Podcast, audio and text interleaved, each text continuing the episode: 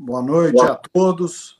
Um prazer começar aqui mais um Conserva Talk nessa segunda-feira, 8 horas, junto com os amigos ministro Abraham Ventralbe, ministro Ernesto Araújo, Lucas Bove, e recebemos hoje uma pessoa muito especial, o ministro do Tribunal Superior do Trabalho, Ives Granda Martins Filho, que é um grande filósofo, professor, jurista, magistrado e, acima de tudo, brasileiro.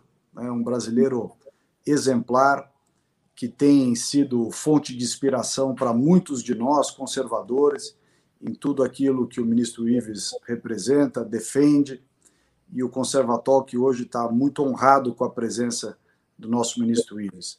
Eu gostaria de começar é, lembrando a todos, como faz aqui, sem pretensão de suprir o nosso Paulo Figueiredo, hoje o Paulo Figueiredo, prezado ministro Ives. Paulo Figueiredo não pôde, lamentou muito não poder ser o nosso mediador, porque ele foi defender e fazer a, passagem de faixa dele do campeonato de jiu-jitsu. Então, ele, ele falou assim: se eu faltar hoje no meu, na minha cerimônia de faixa, eu tenho que ficar mais um tempo aí para poder ser promovido na, minha, na, na faixa dele lá do, do jiu-jitsu. Mas ele, e era uma cerimônia, evidentemente, que envolve outras pessoas, então ele não pôde alterar. E os nossos outros dois participantes, os deputados Luiz Felipe de Orleans e Bragança e o Paulo Eduardo Martins, é, ambos estão em deslocamento para Brasília, para poderem estar amanhã cedo é, lá na Câmara Federal desempenhando a sua função de parlamentar. Então, como de vez em quando acontece aqui no Conservatório, que o time não está completo, mas, por outro lado, muito honrado com a sua presença. Eu vou pedir ao Ernesto que inicie aqui a sua saudação ao ministro Ives, depois passando para o Lucas, para o Abra e, por fim, as palavras iniciais do nosso querido convidado, o ministro Ives Ganda Filho. Boa noite, Ricardo. Boa noite, ministro Visgandra, Abraham e, e Bove. Estamos aqui com a alegria de ter, então, hoje no Conservatório o ministro Visgandra, que uh, eu conheci praticamente logo que começávamos né, a, a, minha gestão lá no Itamaraty, e tivemos uma conexão muito especial, né? Tivemos muitas vezes juntos comentando uh, tanto temas diretamente ligados à função de governo, à função estatal, quanto temas mais uh, filosóficos, né? E eu acho que isso é o que destaca o professor e ministro Ives Gandra, é o fato de uh, fazer uma conexão, digamos, uh, permanente entre uma visão de mundo e a atividade na, na magistratura, né? de não conceber a, a, magistratura como algo dissociado das ideias mais profundas sobre o que deve ser um país, sobre o que deve ser uma nação e sobre o que é o ser humano, né?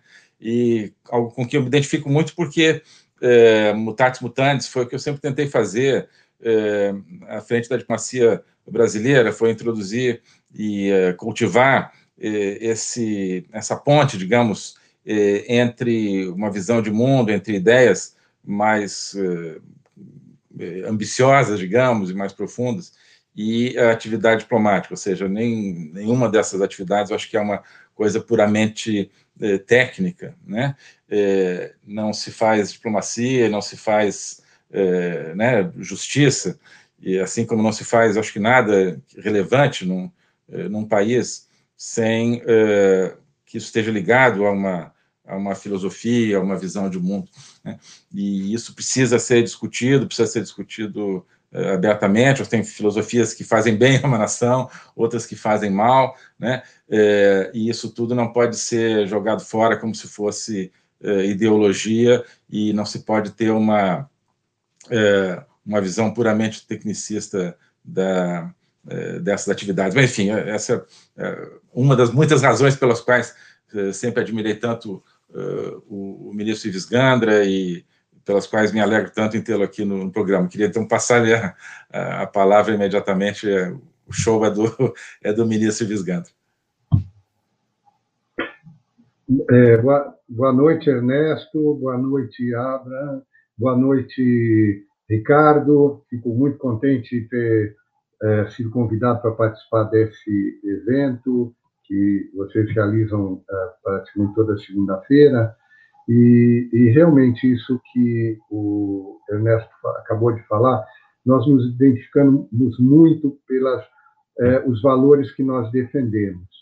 Ah, desde que ingressei na Faculdade de Direito do Lar de São Francisco, em São Paulo, é, o ideal de, de, de, ver o direito e a justiça é, sendo implantados no nosso país, é, sempre vi meu pai como um, exemplo disso, da, da, luta pela liberdade, luta pela democracia, e, ao mesmo tempo, o que nós temos de, em comum, é, é, pensando agora no, no, no ministro Ernesto, é talvez essa visão, é, eu não diria só conservadora, eu diria daqueles que acreditam que todo direito está baseado, todo direito positivo tem como sua base fundamental o direito natural. É, muito do que hoje nós vemos de discussões, de distorções, é porque está se esquecendo dessa base do direito natural. Quando fiz a, o meu mestrado na UNB, é, o orientador da minha tese de mestrado foi o ministro Moreira Alves. E, e, a minha preocupação, o tema da minha tese de mestrado era a legitimidade do direito positivo. Na época, minha, a, a, a praticamente é, 30 anos atrás, a minha preocupação era é, que a legislação nossa estivesse dissociada do direito natural. A minha preocupação era, por exemplo, é, ver quando tivemos o julgamento de Nuremberg, o que, que os magistrados é, nazistas julgados diziam? Nós cumprimos a lei do nosso país. Só que era uma lei que estava dissociada do direito natural. Então, naquele momento, é, a minha preocupação era uma preocupação em relação a, a, a que se garantisse que o direito, é, é, é, vamos dizer, que, que brotasse do Congresso Nacional, o direito que brotasse do Legislativo, fosse um direito que, naquilo que diz respeito aos direitos humanos fundamentais, respeitasse o direito à vida, o direito à família, o direito à educação, todos esses campos que nós sabemos que muitas vezes há distorções e há desvios do direito natural. Pois bem, atualmente a minha preocupação maior tem sido o contrário. O ativismo é, é, do judiciário hoje, quer dizer, é o que mais preocupa, o que mais gera é, é insegurança. Em que sentido? É, hoje eu diria, eu sou muito mais positivista do que justnaturalista. Em, em, que sentido? Se entenda bem. É, o, o judiciário já não é, tem a lei como seu parâmetro principal, já não tem a Constituição como seu parâmetro principal. O que nós vemos é aquilo que é, é, era o direito, o, direito constitucional clássico, o, o, o constitucionalismo clássico, é, se tinham valores que uma determinada sociedade, num determinado momento, erigia como esses são os pilares sobre os quais nós vamos construir a nossa sociedade, e eles devem ser conservados ao longo do tempo.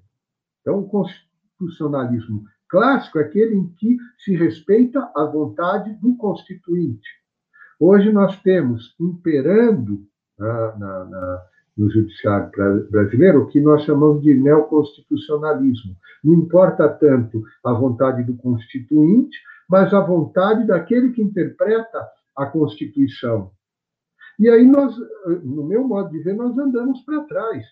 Se exatamente a ideia de uma Constituição foi aquela que inspirou né, todo o movimento constitucionalista do, da Revolução Francesa e, e todos aqueles que defenderam um governo não de homens, mas de leis, nós estamos voltando a um governo de homens, é, no, no sentido de que a, a vontade dos juízes é, se sobrepõe à vontade do legislador.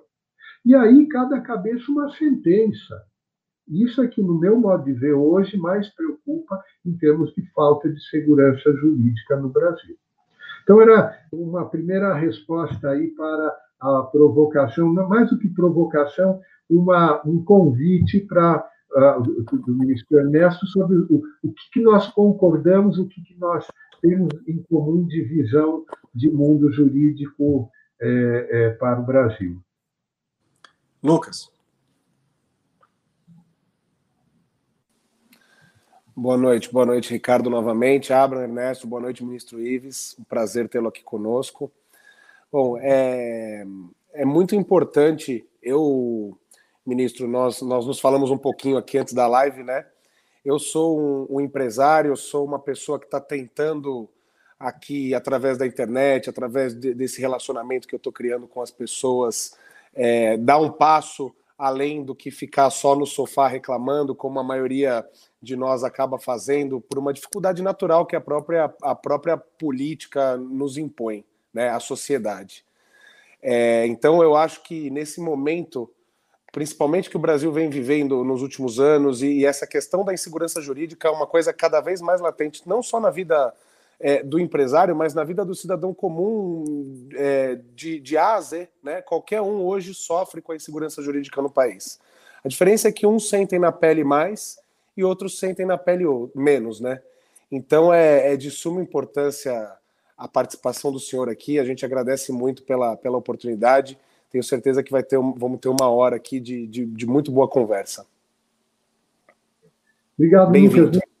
Não tinha te cumprimentado, é, mas também fiquei muito contente de saber que é um dos que é, participa, coordena aqui o, o grupo.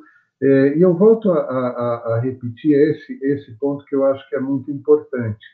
É, quando eu é, tive como orientador de tese de mestrado o ministro Moreira Alves, depois, mais recentemente, quando fiz o, o doutorado, estava na minha banca o ministro Gilmar Mendes, nós dois fomos discípulos do, do ministro Moreira Alves. Sentamos juntos no banco de, de UNB assistindo às aulas do ministro Moreira Alves. E o que eu achava interessante do ministro Moreira Alves é que ele deixava muito claro um, ponto que para mim é, é fundamental. É, ele dizia: é, o, o, o, judiciário pode ser legislador negativo, no sentido de que ele vai dizer se uma lei é inconstitucional ou não. Mas ele não pode ser legislador positivo, se substituir ao legislador. Ele, ministro Moral, foi o, o, o, relator do mandado de injunção número 107, em que ele deixava muito claro isso. Ele dizia: o que não se pode fazer em ação de, é, é, de inconstitucionalidade por omissão, ou seja, a nossa Constituição diz com todas as letras que o Supremo ele pode consignar prazo para o legislativo é, suprir uma, uma, uma lacuna do, do, sistema, regulamentar uma norma constitucional, mas ele não pode se substituir. Então, o que, que dizia o ministro Morales? O que não pode ser feito em ação de inconstitucionalidade por omissão não se pode fazer em mandado de injunção por uma pessoa só. Pois bem, hoje nós vemos que foi superado esse, esse paradigma do, do mandado de injunção 107, hoje se admite é, é, é quase que uma, uma, uma legislação individual, e, é, é, e, ao mesmo tempo, nós tivemos ação de inconstitucionalidade por omissão, é, praticamente legislando né, em, em, matéria ligada a, a, valores mais familiares. Né? Então, eu, eu ainda sou daqueles antigos, daqueles que, que acham que a linha do ministro Moreira Alves dá muito mais segurança à, à, à sociedade do que esse excessivo ativismo em que nós estamos vivendo hoje é, no Brasil. Bom, é, eu queria passar a palavra ao Abraham, que certamente terá uma perspectiva, inclusive, do que está vendo a partir dos Estados Unidos, é, ministro Ives, que é uma realidade muito diferente da nossa. Né? O, aí a, a, o sistema americano, muito baseado nos precedentes, em uma certa, um certo rigorismo, né? uma, uma, um sistema que vincula bastante as decisões, enfim. Abra, por favor, palavra é sua. Eu fico, assim, boa noite, Sales, Lucas, Ernesto, e principalmente ao senhor, né? É um tema que machuca muito isso que o senhor está descrevendo, que é o ativismo judicial. Eu já estou em segurança nos Estados Unidos, a minha família está em segurança, mas eu posso relatar coisas, não que eu ouvi falar, que eu vi acontecer. Coisas que são inacreditáveis. Eu cresci num país, mesmo durante o regime militar, havia uma previsibilidade, havia alguma. Não, isso não pode, isso não existe. E o que eu acabei passando e sentindo na pele foi, por exemplo, o ministro Celso de Mello mandou, me convocou eu não fui citado por um oficial de justiça no prazo. Meus advogados perguntaram, mas não vai ter oficial de justiça citando? Não. Ele ficou sabendo pela televisão. Então, assim, isso choca. Ou, por exemplo, a gente entrou com o processo contra é, ministros do STF, protocolado. Processo, nós temos o registro, o registro do, do, do, do processo. Sumiu o processo. Aí vamos registrar isso em cartório, sumiço do processo. O cartorário falou para o meu advogado, doutor, isso é muito grave o que está acontecendo. Eu tive que sair do Brasil porque eu sou acusado, né? Eu seria, eu estava sendo investigado, investigado por crime contra a segurança nacional. A lei não existe mais. Meus advogados pediram quatro vezes para ter acesso aos, aos autos, para saber o que está acontecendo. Foi negado. Até hoje eu não sei do que eu estou sendo investigado. E eu pedi um habeas corpus para responder em liberdade enquanto estiver sendo investigado. Dos 11 ministros, 10 me negaram o pedido. O único que falou, falou abertamente, mas vocês vão negar um habeas corpus para ele enquanto está sendo investigado, foi o, o, o Marco Aurélio. Os outros dez me negaram habeas corpus, sendo que um deles, enquanto eu estava, agora faz uns seis meses atrás, ele mora perto de onde eu moro, eu moro numa casa de condomínio fechado. Esse ministro foi até o condomínio e queria comprar minha casa. Minha casa não está à venda. Mandou o corretor perguntar, ele não quer vender para mim, já que ele não vai voltar mais para o Brasil. Isso é, é, eu, eu, eu acho incompatível tudo isso com qualquer qualquer coisa civilizada, qualquer coisa, isso que eu acabo de descrever, né, crime de opinião, liberdade de expressão, ser preso sem direito, de, de, assim, o rito jurídico sendo é, é, violentado, tudo isso, eu, eu acho, o ativismo judicial levou o Brasil à véspera da barbárie. A gente está na véspera da barbárie. Porque quando as leis não são respeitadas, sobra isso que o senhor falou é o poder dos homens que se impõe, a vontade dos homens que se impõe. E isso, para mim, é barbárie, porque no final, a vontade que vai se impor vai ser do mais forte, fisicamente. E isso é muito ruim. Eu estou aqui em segurança com a minha família, mas me dói o coração, porque eu estou vendo o, esse mecanismo se fechar sobre o Brasil. 210 milhões de habitantes, não vai ter país para receber tanto refugiado. Eu saí como exilado já existem asilados aqui. Asilados políticos brasileiros nos Estados Unidos. Já existem. Já foi reconhecido. A próxima onda vai ser de refugiados. Esse é o meu temor.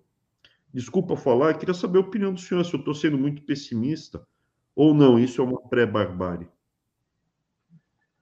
Abraham, eu, eu te responderia assim: é, eu, é, por natureza, sou otimista.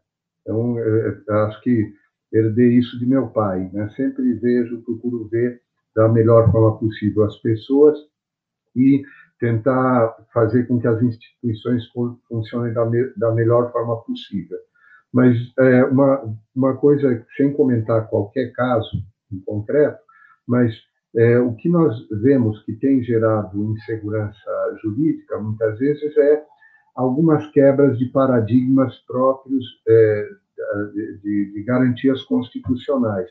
Uma delas é o princípio da inércia do poder judiciário, ou seja, o poder judiciário é inerte no sentido que ele não toma iniciativa para é, é, investigar ou para é, é, julgar determinado caso.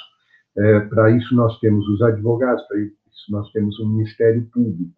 Então, o, o que nós chamamos em direito de processo dispositivo, que é o contrário do processo inquisitório. O processo inquisitório ele é aberto pelo, pelo próprio Poder Judiciário, era, é, é, em países, em geral, é, socialistas, era, é, por exemplo, na, época da, quando, quando, a gente estudava os, os, grandes sistemas do direito contemporâneo, do, da, do René Davy, ele falando do, do processo dos sistemas socialistas, o processo é basicamente inquisitório. Pois bem, é, isso nós vemos acontecer no Brasil, né, a quebra da, da, desse paradigma. Outro, que é, outra quebra de paradigma nessa área penal é a, a, a criação de crime sem lei, ou seja, o tipo penal é, é, é criado e, e, começa a ser aplicado sem que tenha havido lei, é por mera interpretação do, do Poder Judiciário. Então, esse tipo de, de, de quebra de paradigma, que, que, vem exatamente dessa visão neoconstitucionalista, que é, o, a Constituição vai ser aquilo que o intérprete der como, como, como visão, tira uma, eh, vamos dizer assim, realmente deixa a, a sociedade muito insegura. E isso gera, tem gerado, é, a gente verifica assim com muita frequência, aquilo que, que nós conhecemos como indisciplina judicial. Quer dizer, na medida em que a Constituição passa a não ser norte, da, da o, o norte principal é, da, da, da, cúpula do, do, Poder Judiciário, aí os tribunais superiores também, na hora de aplicar essa jurisprudência, aplica com aquela técnica que é usada nos Estados Unidos, do distinguishing, mas acaba uh, distinguindo tanto que a, acaba não aplicando, na verdade, os precedentes. Então, o que, que a, acaba acontecendo? Nós descemos um pouquinho mais abaixo, os tribunais regionais, tribunais de justiça, passam a não respeitar a jurisprudência dos tribunais superiores. Isso gera uma pletora de recursos. Só para ter ideia, o meu tribunal hoje tem mais de meio milhão de processos para julgar. Eu tenho hoje, eu consegui passar para quatro dígitos o número de processos que eu tenho no meu gabinete. A minha luta é passar de 10 mil para 9 9 mil. Então, com isso, é, é, o que, que nós vemos? Nós não damos conta da quantidade da demanda, porque a insegurança jurídica faz com que todo mundo recorra, o judiciário não dá conta da, da, da, da quantidade de demanda, e muito por quê? Porque as, que, as próprias questões não são resolvidas. No, no meu tribunal, por exemplo, há três temas que, cada vez que o Supremo pacifica, é, é, há uma distinção aplicada pelo meu, meu, tribunal e o Supremo tem que criar um novo tema. Então, aquilo não termina nunca. E, e pelo sistema hoje que, que, que funciona a Suprema Corte, com a repercussão geral, o Supremo escolhe algumas questões para, para julgar sobresta, manda parar todo o resto, né, até julgar. Só que ele vai colocando tantos temas para é, julgamento que não é possível, né? Quarta e quinta, que são as sessões do pleno, se você julgar duas, três matérias é muito. Um dos, dos ministros até comentava: nós temos que é, ser um pouquinho mais restritivo nas matérias que nós vamos nós vamos analisar, por quê? Porque realmente nós estamos abraçando muito mais do que é, é capaz uma, uma, Suprema Corte ou, ou, ou, ou, as cortes superiores.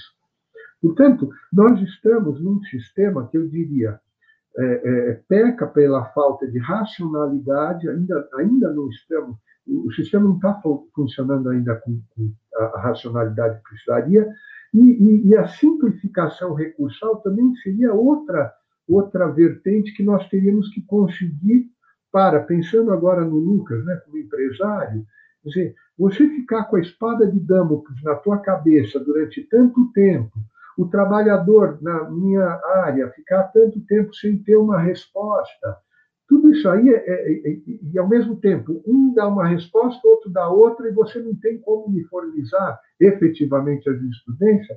Realmente, é, é, é um panorama é, preocupante, mas eu, eu acredito que nós estamos, até pelo simples fato de estarmos debatendo aqui, nós magistrados queremos uma solução, queremos realmente mais segurança. Só que muitas vezes nós não colaboramos para isso. Ministro, é, eu estava aqui enquanto o senhor falava, lembrando de um relato que eu ouvi há cerca de duas semanas atrás, de um colega advogado que milita no, na área laboral, em que ele dizia que a reforma trabalhista, aquela aprovada no final do governo Temer, é, que trouxe inegáveis avanços, né? porque há, há um conceito equivocado que até também na área ambiental acaba muitas vezes é, a gente acaba vendo também na área ambiental de que como se mais restrições, mais é, puni, punições, né, ou, ou matérias que se, que parecem ser garantidoras de um de um eventual direito, mas no fundo são desempregadoras, né?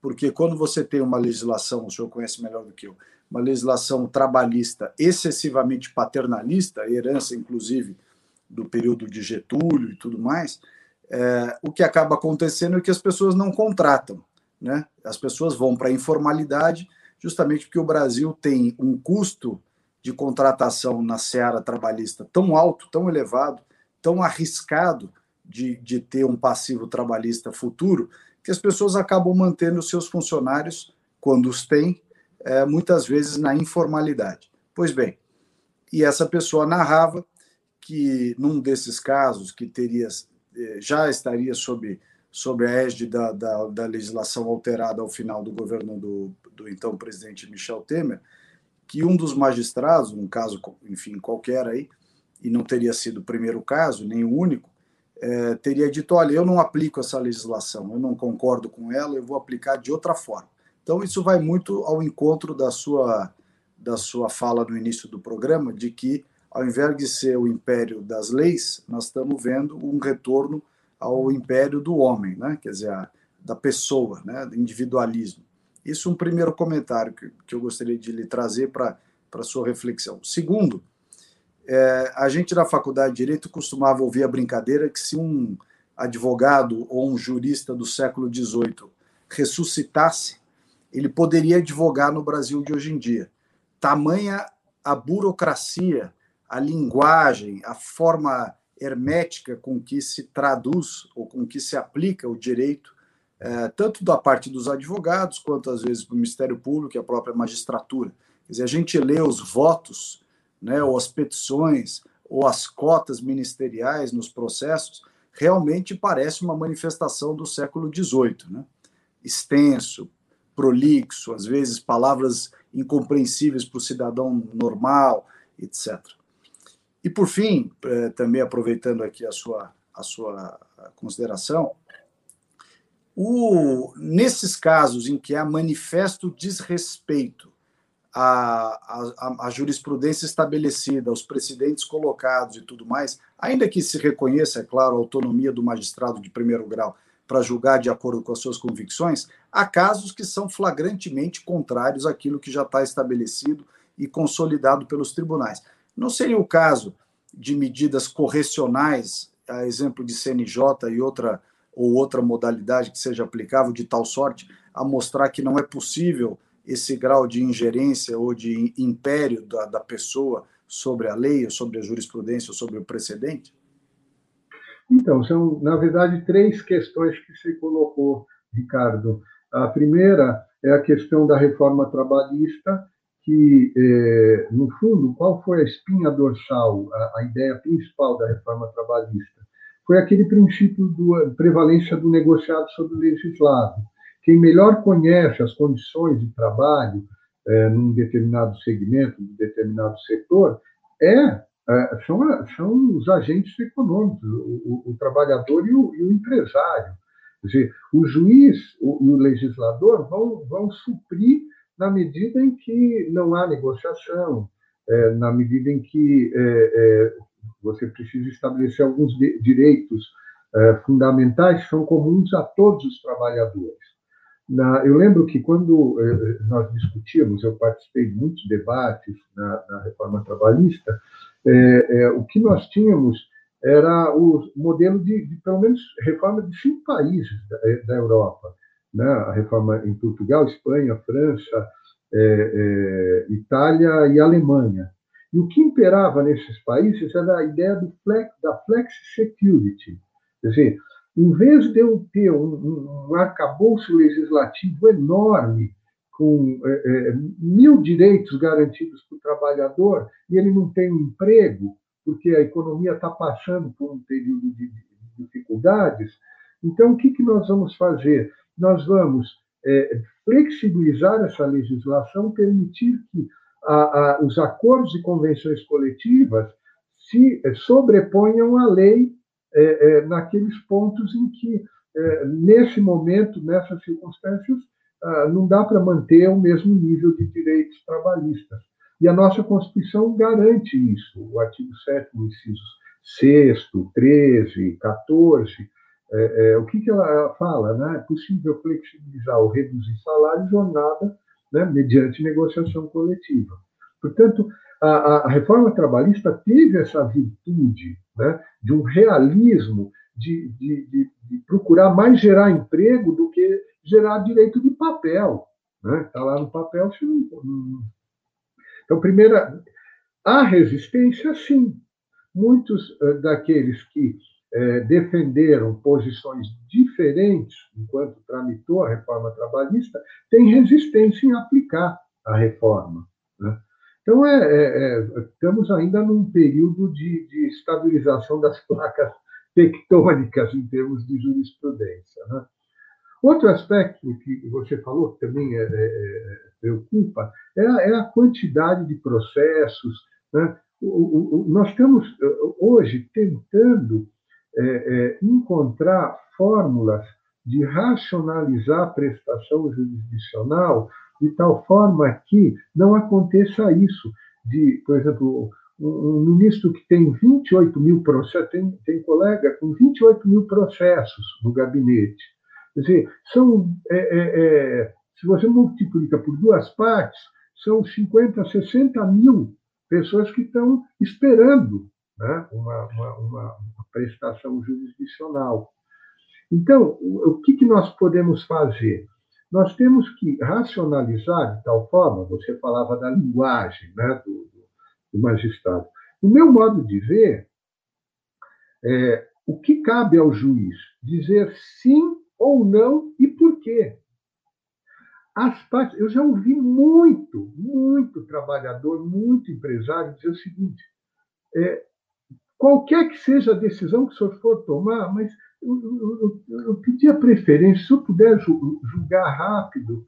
Agora, eu, respondo muitas vezes, eu estou tentando, eu tenho só de fila de pedido de preferência 200, 200 é é, é, demandantes que pedem, pedem preferência.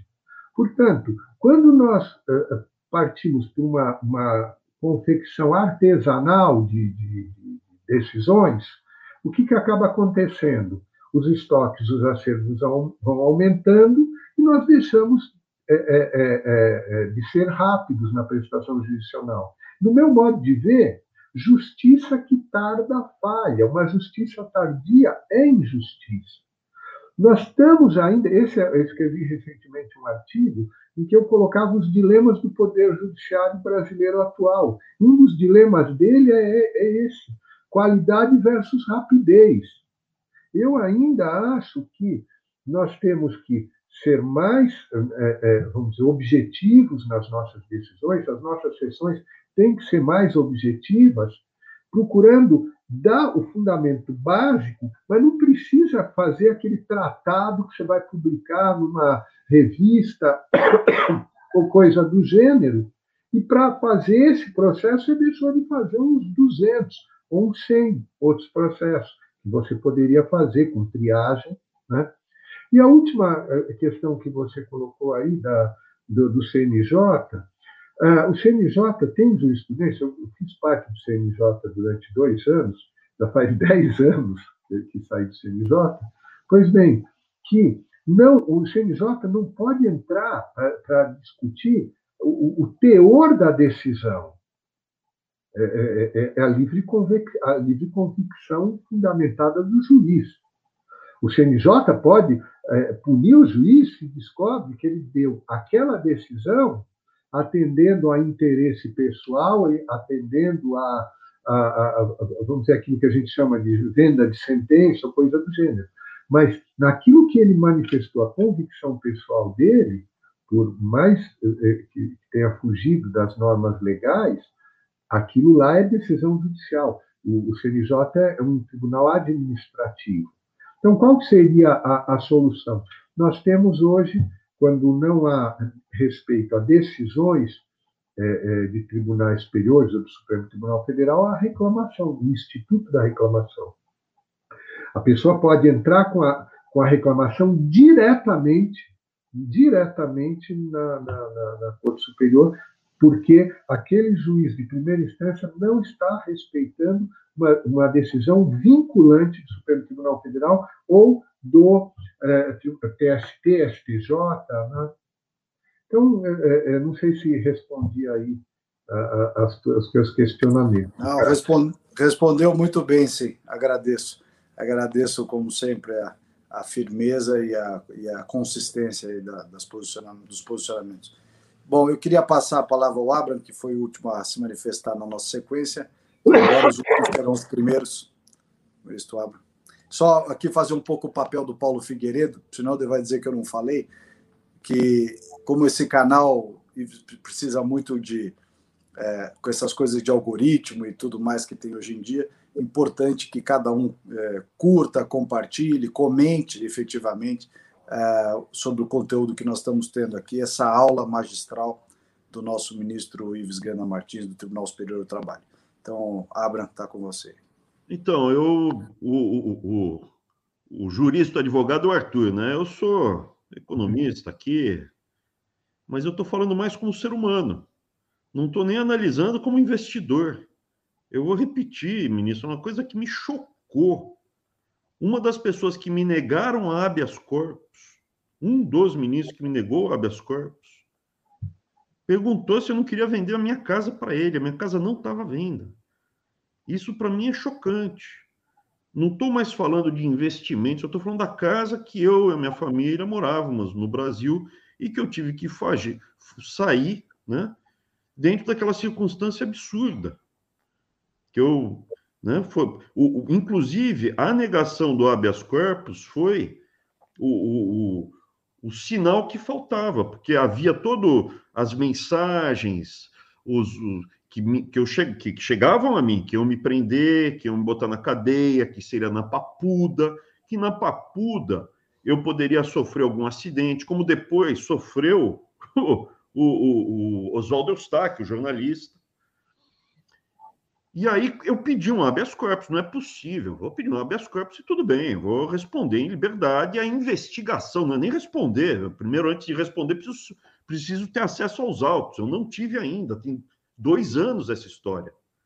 Então, assim, eu não estou mais falando como investidor, porque gera incerteza das relações. Eu estou falando que pessoas que estão no topo do judiciário brasileiro fizeram isso comigo. E não foi para um investimento, foi a minha casa e a minha família, eu pessoalmente. E o cara que, assim, três meses depois, o Oswaldo Eustáquio foi preso e dentro da cadeia sofreu um acidente, ficou paralítico e diz, alega que foi agredido lá dentro. Então, assim, infelizmente, eu acho que a gente já não está numa fase mais de discutir a normalidade o Arthur que estaria aqui, o, o Salles também é advogado, então entendo, mas para mim, eu como Abrãozinho, como um ser humano, como uma pessoa que olha e fala assim, isso aqui é um absurdo que está acontecendo, eu fico revoltado. Né? Eu fico revoltado. E, e qual é o cenário? Também eu não, não sou um estudioso, mas esse ativismo judicial significa que as leis não são respeitadas. Vale tudo. quando vale tudo, vale a violência também. E a violência ela é escalada para a barbárie. Então eu estou muito preocupado. O Brasil é muito grande, são 210 milhões de habitantes. Não se trata mais de o meu processo trabalhista contra a instituição. Estou falando de um episódio que eu considero assim inacreditável. As coisas que eu vi, que eu presenciei, são inacreditáveis. Os, não vou falar de mais pessoas, não vou nominar, né? Eu vou falar aqui de uma, alguns aqui que talvez pudessem, né? Mas eu não vou nominar, mas é, é isso, é isso, é um desabafo, é um desabafo. Então, Abraham, eu como magistrado não posso comentar casos. Eu sei disso. Né? É, falo de forma mais acadêmica, de forma mais teórica sobre aquilo que seria o, o modelo ideal e o modelo que nós temos. É, você falou dos investidores e falou também é, de um outro aspecto que eu acho que é, é, é importante que nós toquemos aqui. São dois, dois campos de, de insegurança. Né? A insegurança do, no, ponto de vista econômico e a, a, a, insegurança do ponto de vista do cidadão, de, por exemplo, na, na questão da liberdade de expressão. No meu modo de ver, a liberdade de expressão não pode ser é, via de mão única.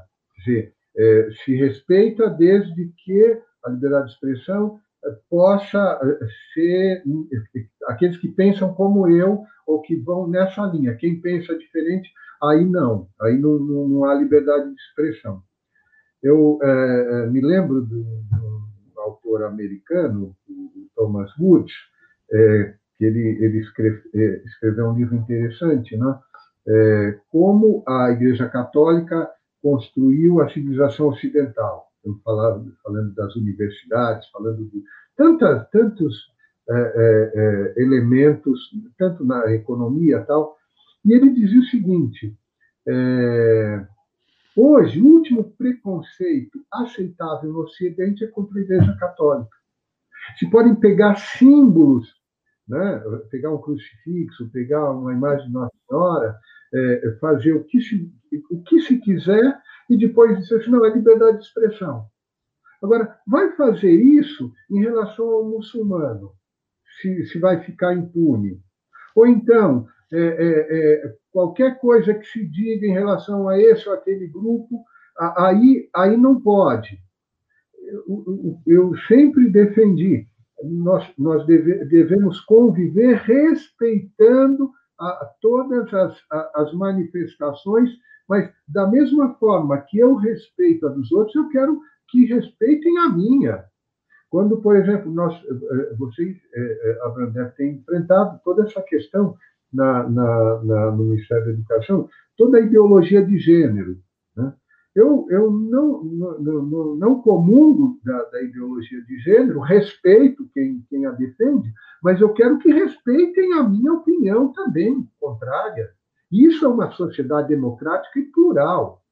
Então, que nós saibamos é, é, é, nos respeitar. Me lembro da, da ministra Damares, quando tratou desse tema né, é, é, no, no, ministério dela, que enfrenta muitas dessas questões, uma, uma, determinada pessoa chegou para ela, né, sob pauta da LGBT, e dizia assim: ministra, nós somos muito perseguidos, nós somos é, é, é, muito desrespeitados. E o que, que ela respondeu? Vocês querem proteção? Sim. Então, proteção, sim, promoção, não. O que, que, que ela queria dizer, no fundo? É, nós temos que garantir a todos os cidadãos a proteção da lei. Agora, eu não posso impor um modelo de minoria para a maioria da população. Eu verifiquei recentemente até eh, muitas das demandas que eh, eh, não se consegue emplacar no Congresso Nacional se leva ao Poder Judiciário. Agora se quer levar a questão de mudar o registro de, da, da, das pessoas físicas em vez de pai e mãe, colocar filiação 1, filiação 2. Quer dizer, é, é, é, mudar algo que eu defendo como direito natural, a natureza, né? a, a diferenciação de sexos não é uma coisa social, é uma coisa biológica. o pai e mãe é algo biológico. Né? Se for para ter filiação 1, 2, pode ter filiação 3, filiação 4, filiação 5. Eu, a partir daí, se é um modelo que eu concebo fora da natureza, aí o papel aceita tudo. Agora, eu sempre digo, é, Deus perdoa sempre que a pessoa se arrepende. Os homens perdoam muitas vezes até por conveniência, mas a natureza não perdoa nunca. Tudo que a gente faz de legislação que vai contra o direito natural, mais cedo ou mais tarde, aquilo lá se volta contra o ser humano. O ministro Moreira Alves, ele dizia, né, é, no, num dos seus livros, né, aproveitando até o, é, o Etienne Gilson, né, um filósofo francês, é, é, o laboratório, o laboratório do cientista social, né, né, o, o do, do, de quem faz as leis, é a história. A gente não pode ficar repetindo. O, o, químico faz experiências, o físico faz experiências, o biólogo faz experiências. O, o ser humano não pode. Eu não posso é, editar uma lei para ver se aquilo lá que, que vai acontecer no futuro, se eu estou mudando aquilo que diz respeito à natureza humana. Depois, eu vou dar um exemplo muito concreto. Né? É, quando estourou a Revolução Bolchevique, é, em, em 1917, logo em, em, depois se decidiu que a criança tinha que ser educada pelo Estado e não pelo pai e pela mãe. Em 1921, o Estado já devolveu as crianças para os pais, dizendo: vocês são os nossos funcionários para educar os filhos. Porque eles percebiam que aquilo não ia dar certo, aquele modelo estava totalmente furado. Pois bem, né, no campo da, da, da, liberdade de expressão, nós temos que é, é, respeitar a liberdade de expressão como via de mão dupla e não via de mão única. E, por outro lado, em relação à estabilidade econômica, é realmente, quando nós não damos segurança jurídica por, por decisões que vão se, é, é, é, vamos dizer assim, uma hora decide um sentido, na outra hora no outro, uma, uma jurisprudência que tá, sempre está oscilando e não há essa vinculação, não se respeitam os precedentes, realmente o que acontece hoje no Brasil é é, é, muitas empresas multinacionais, questões trabalhistas têm é, duas na Ásia, três processos nos Estados Unidos, cinco processos na Europa e dois mil processos no Brasil. Então, alguma coisa há de errado no reino da Dinamarca, como diria o Shakespeare. Né? Lucas. Bom, é, aproveitar a, o gancho aí da, enfim, da Revolução Bolchevique, inclusive, vamos, vou citar até uma outra revolução aqui. Vou citar Burke, então, ministro, né, que, que dizia, como o senhor bem falou, um povo que não conhece a sua história está condenado a repeti-la, né? Um conservador reformista contumaz, enfim, um crítico da Revolução Francesa. E, e no Brasil, eu queria trazer um pouco a discussão para esse lado agora. Nós estamos falando bastante da justiça do trabalho, obviamente, é a área do senhor, é um, é um, é um fator de extrema importância para a sociedade como um todo, tanto para o empregador quanto para o empregado. Até porque, na minha opinião, quem realmente traz uma transformação social robusta para a sociedade é o empresariado, é a classe média, a classe trabalhadora, não é a classe política. Só que aqui no Brasil, no meu entendimento, nós temos, dentre tantos outros, dois principais problemas latentes, que talvez sejam até parte, ministro, do mesmo problema. Né? É, um deles é a impunidade, o outro é o tal do jeitinho brasileiro. Né? De fato, na minha opinião, são interdependentes, eu explico. Em, ambos os casos, a gente pode usar essas definições de impunidade, do jeitinho, para situações corriqueiras do nosso dia a dia ou para situações mais complexas, como na política. Né? A impunidade, por exemplo, é, é ou não a, só a sensação, mas no Brasil a certeza da impunidade. Nós já passamos da linha da sensação. Né? Faz tanto com que o bandidinho de esquina cometa o seu delito, quanto que um político desvie recursos públicos para o seu próprio bolso, para o seu triplex, para financiar o seu projeto político dentro de um continente, enfim. O tal do jeitinho, por sua vez, de uma certa forma, ele faz parte do processo realmente de impunidade, né? Ele funciona tanto no dia a dia do brasileiro que for uma fila, que paga um cafezinho para se livrar de um problema, quanto para um político que, quando não consegue aprovar suas medidas, distribui dinheiro em mala, em cueca, enfim, acaba institucionalizando a corrupção nesse país, que foi o que aconteceu ao longo dos últimos anos. Né? Ou, por exemplo, quando um poder que deveria é, interagir com o outro de uma forma harmônica não faz, ele dá o jeitinho brasileiro. Ele se impõe, ele vai na força quase que física, como colocou o Abraham aí, e ele impõe o seu poder a outro poder, coisa que não deveria acontecer. Né? O senhor comentou também sobre a barbárie social, que seria basicamente isso, né? um desequilíbrio entre as forças e os indivíduos é, que fazem parte do Estado. Então, é, a minha pergunta é num sentido um pouco mais amplo. É, na minha opinião, é, a gente deixa de ser uma sociedade regida pelas leis e passa de fato a ser regida pela vontade do homem, passa a ver esse desequilíbrio quando há espaço, né? quando a lei é falha.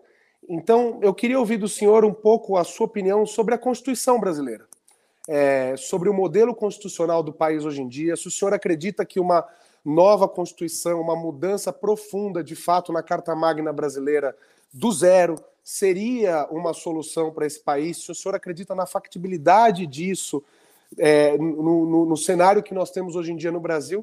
E se me permitir colocar uma segunda pergunta na primeira, se der tempo, Ricardo, eu queria saber do senhor a, a, a opinião, ministro, sobre o sistema de governo do país. Nós ouvimos há pouco aí ministros do STF falando que aqui havia um semipresidencialismo, enfim na mesma esteira da sua crítica ou comentário sobre a Constituição brasileira, eu gostaria de ouvi-lo sobre o sistema político, o sistema, é, o sistema brasileiro hoje em dia presidencialista, se o senhor concorda, ou se o senhor pensa em algum outro sistema como, se não esse, qual seria o mais indicado para o nosso cenário brasileiro nos dias de hoje?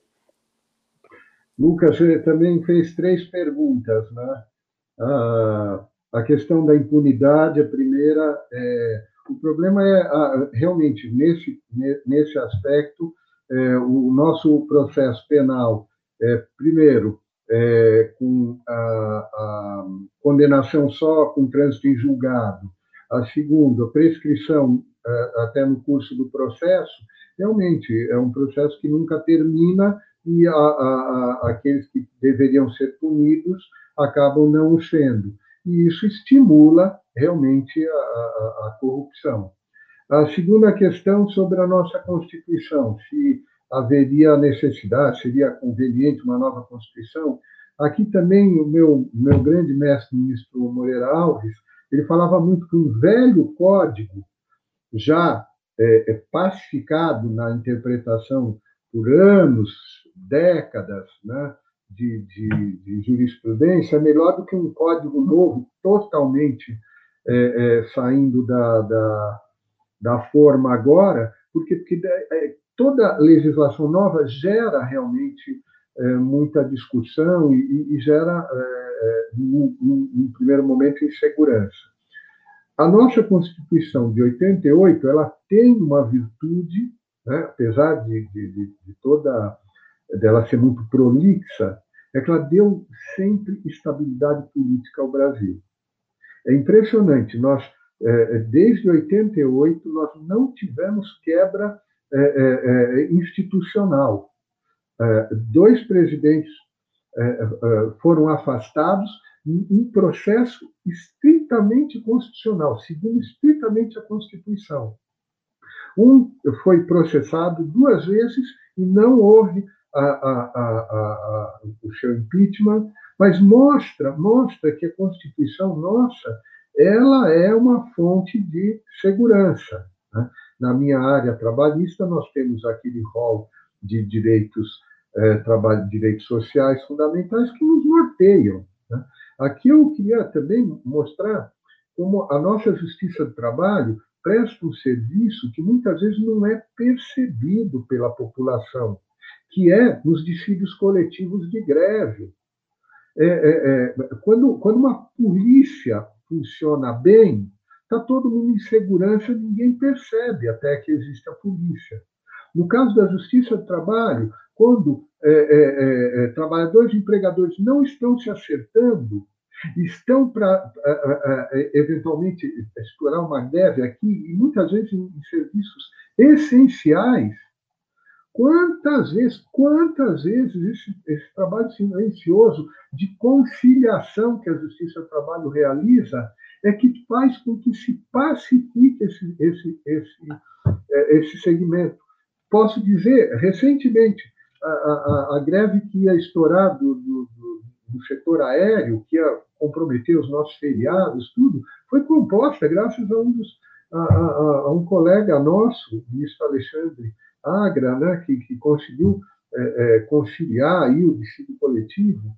Então, nós temos que que perceber que as instituições, o modelo ideal das constituições está aí, é, é, cabe a nós colocar em prática.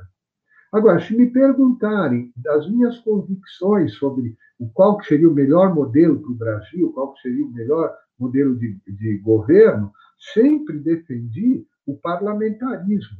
Aquilo que é, meu pai também é parlamentarista, né? talvez tenha sido por, por DNA ou, ou, educação, né, de tanto ouvir, mas é, é, é aquilo que se distingue, né, o, um governo de irresponsabilidade por prazo certo, que é o presidencialismo, e o de responsabilidade por prazo incerto, que é o parlamentarismo. Então, é, é, é, se bem que hoje o, nosso presidencialismo, com, com, o processo de impeachment, tem sido, né, tem sido utilizado quando, mas, mas muitas vezes é um processo traumático.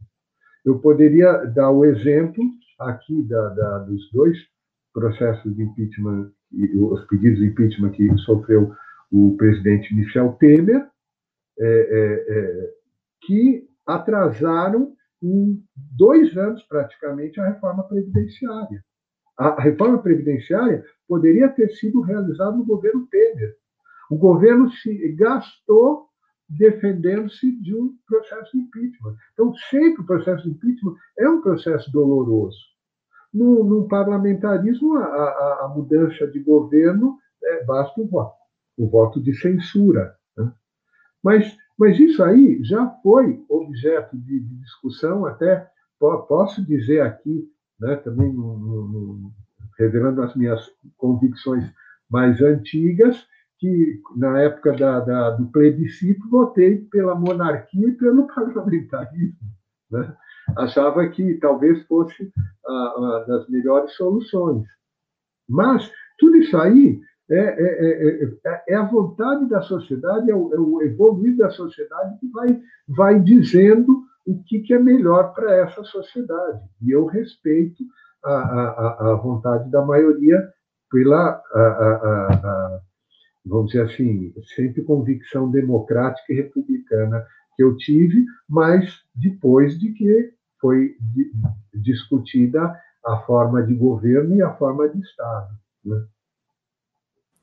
Bom, eu vou passar a palavra para o nosso chanceler, ministro Ernesto Araújo, para que faça a última pergunta da nossa rodada, tendo em vista que nós nos comprometemos com o ministro Ives de encerrar às nove horas, e já são nove horas. Então, ministro, peço vênia aqui para transgredir só um pouquinho o horário inicialmente acordado, mas vai terminar, é um grande finale com a pergunta do Ernesto, e, obviamente, com a sua mais uma das suas uh, uh, respostas, que tem sido para nós todos uma grande aula. Ernesto.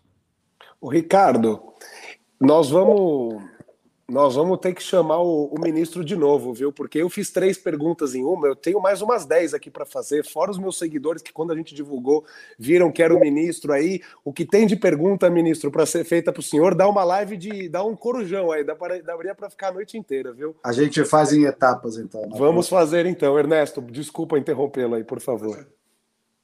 Imagina. Bom, é, primeiro, é, retomar algo que o, o professor Ives Gandra acaba de falar, que é uma caracterização paralela do presidencialismo e do parlamentarismo, e eu acho que ela conduz a uma caracterização do que a gente está vivendo no Brasil, que é o seguinte: eh, se não me engano, ele disse que o presidencialismo se uh, caracteriza por uma irresponsabilidade por prazo limitado. Né? Quer dizer, o presidente está lá, ele faz o que quer tese, mas por um prazo fixo. Né? No parlamentarismo, o enfim, parlamento, que constitui o governo, é, ele é responsável né, é, perante a população por um prazo certo. Né, é, por um prazo definido, que é o prazo da eleição. O que nós temos hoje no Brasil? Acho que nenhuma coisa nem outra. Né? Nós temos uma irresponsabilidade por prazo indefinido, por prazo eterno, né? que, é, é que são a juristocracia, ou seja, o poder exercido é, pelo Supremo Tribunal Federal, segundo as próprias palavras de um ministro do Supremo Tribunal Federal, né, o ministro Toffoli, dizendo que o Supremo exerce o poder moderador. Quem exerce o poder moderador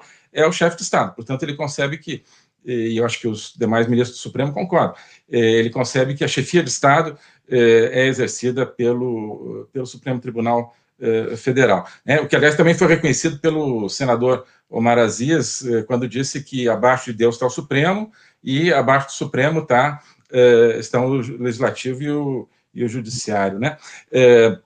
Eu acho que isso é muito complexo também pela questão que o ministro Visgandra apontou, da, é, da necessidade de que o Judiciário fosse, que o Supremo fosse é, um legislador negativo, ou seja, no máximo dizendo que uma determinada lei não é constitucional e não pode ser aplicada. Mas o que nós temos é o contrário, né? É, dizer, também tem isso, mas tem é, o papel de legislador positivo dizendo que como se deve gerir o país, que leis devem ser é, aplicadas, fazendo leis de alguma maneira, né?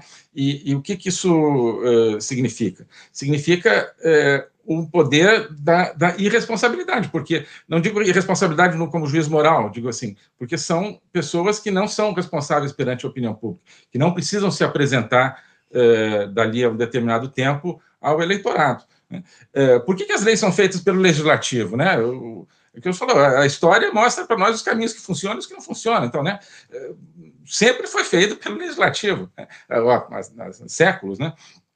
porque os legisladores eles são obrigados a se, a se responsabilizar perante o seu, o seu eleitorado. Né? E, como aponta um pensador conservador, que eu acho extraordinário, que é o Thomas Sowell, americano, ele diz, olha, qualquer iniciativa governamental, enfim, estatal, ela tem consequências de primeiro grau e tem consequências de segundo grau. O problema é que as pessoas, muitas vezes, só pensam de primeiro grau. Então, olha, vamos dar uma renda de 100 mil reais para cada brasileiro. Seria fantástico, mas as consequências de segundo, primeiro grau seria ótimo. As consequências de segundo grau seria destruir é, a economia. Né? É, os legisladores eles são obrigados, porque eles têm que se apresentar ao povo, a é, pensar nas consequências de segundo grau. Né? Mas o, os ministros do Supremo não precisam, né? E outros juízes também, mas sobretudo os ministros do Supremo. Né? É, então só pensam nas consequências de, de primeiro grau, o que gera, uh, a meu ver, a insegurança jurídica. Já vou chegar na pergunta, mas aí nesse problema da insegurança jurídica, né? E aqui para algo um pouco mais provocador, talvez.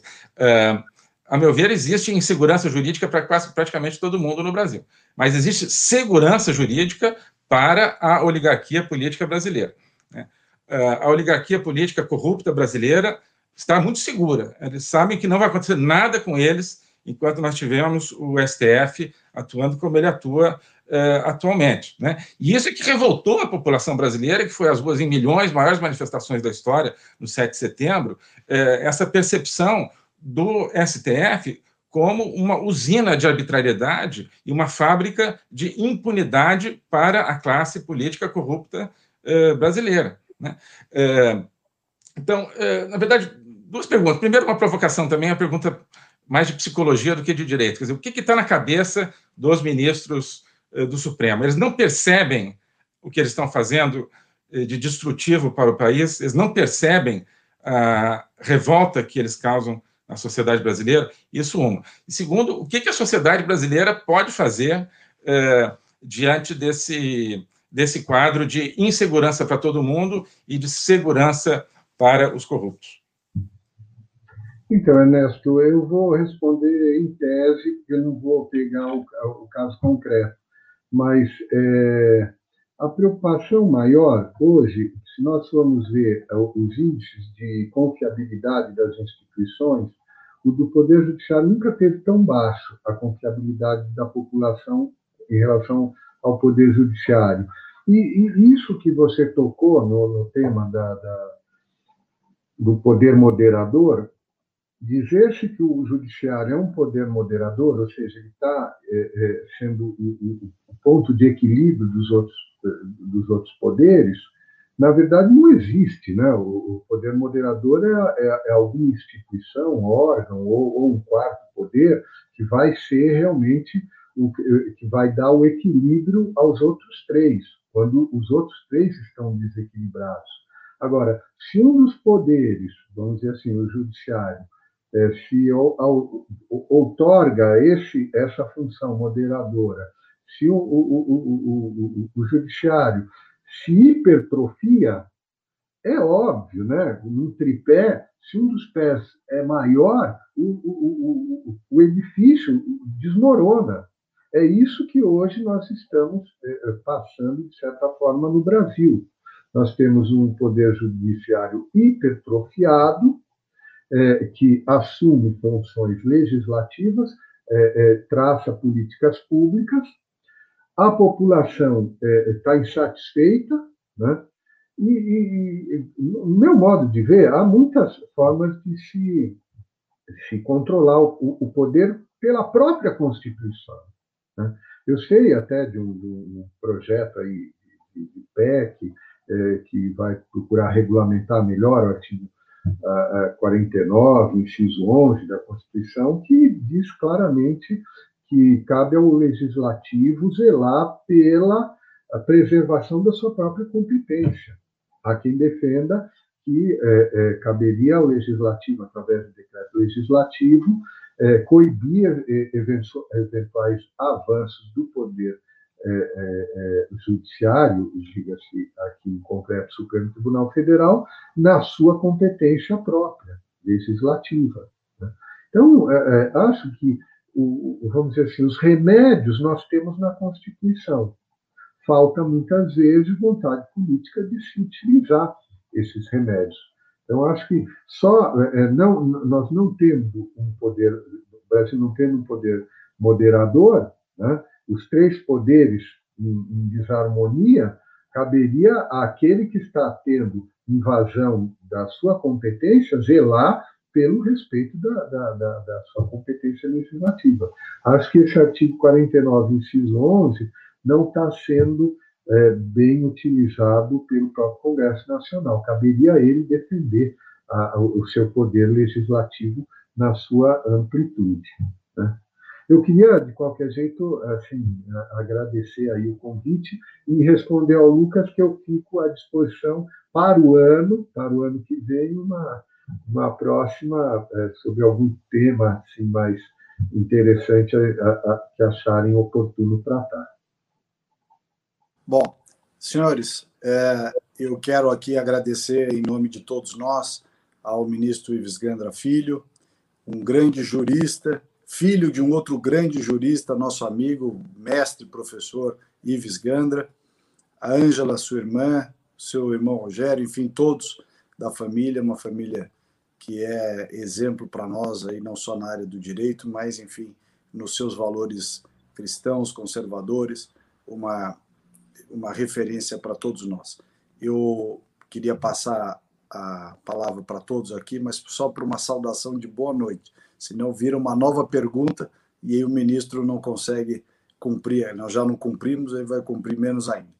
Então, o ministro Ives fica aqui, eu encerro a minha fala, passo aqui para o Ernesto e em seguida o Lucas, o Abram, e muito obrigado a todos, uma boa noite. Boa noite a todos, foi um privilégio, foi uma aula aqui, um aprendizado com professor e ministro Ives Gandra, realmente isso que prova, eu acho que é o valor desse, desse programa, do Conservatório, né, a gente trazendo discussões difíceis, discussões vitais para a nossa sociedade. Então, é, em nome de todos aqui, muitíssimo obrigado ao, ao querido amigo Ives Gandra. É isso. Boa noite a todos. Obrigado mais uma vez, ministro. É, mais um convidado para brilhantar o nosso, o nosso conservatório. Muito obrigado, ministro. Espero revê-lo muito em breve. Um prazer. Abra. Foi um prazer conversar com o senhor. E eu, apesar de um... Hoje eu estou um pouco mais pessimista, mas é, eu, eu peço a Deus que ele proteja todos nós. Fica com Deus, ministro. Um prazer falar com todos vocês. Tudo de bom, gente. Abração. Eu que agradeço e deixo um grande abraço a cada um dos meus amigos desse programa e todos que nos assistiram. Fiquem com Deus e saúde.